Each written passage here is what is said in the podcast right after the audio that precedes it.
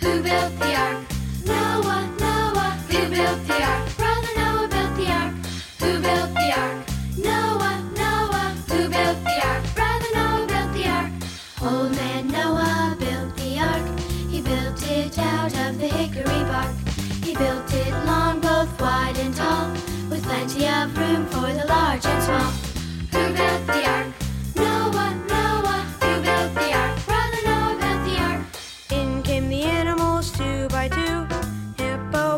and kangaroo.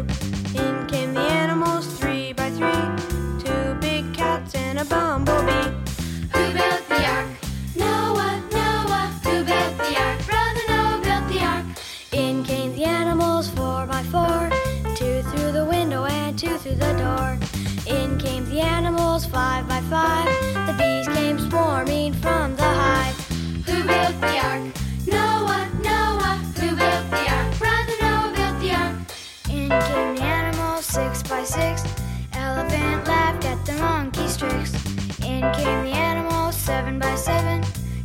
and the camels looking up to heaven. Who built the ark? Noah, Noah. Who built the ark? Brother Noah built the ark.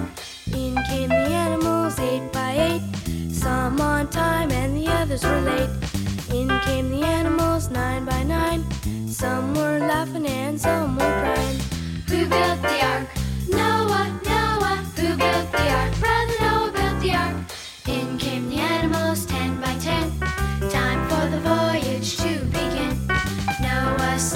ocean.